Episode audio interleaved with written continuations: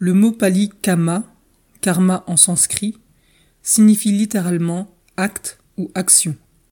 Mais dans la théorie bouddhiste du karma, ce mot revêt un sens spécifique, celui d'action volontaire, et non pas de n'importe quelle action.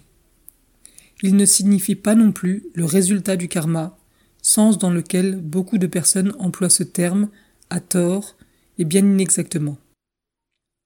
Dans la terminologie bouddhiste, karma ne signifie jamais ses effets.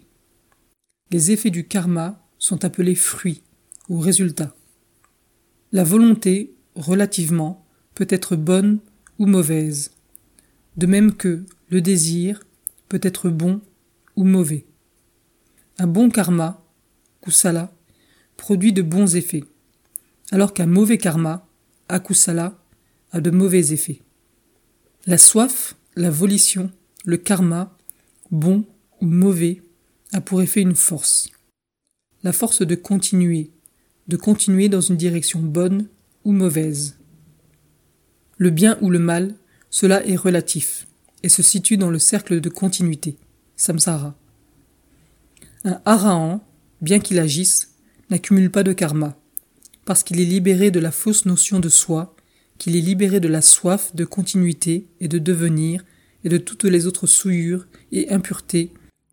Pour lui, il n'y a plus de renaissance. La théorie du karma ne doit jamais être confondue avec une soi-disant justice morale, avec la notion de récompense ou de punition. L'idée de justice morale, de récompense, de punition provient de la conception d'un être suprême, d'un Dieu qui juge, qui est un législateur décidant de ce qui est bien et de ce qui est mal. Le mot justice est ambigu et dangereux. En son nom, il est fait plus de mal que de bien à l'humanité. La théorie du karma est une théorie de cause et d'effet, d'action et de réaction. Elle exprime une loi naturelle qui n'a rien à voir avec l'idée d'une justice rétributive. Toute action qui est appuyée sur une volition produit ses effets, ses résultats.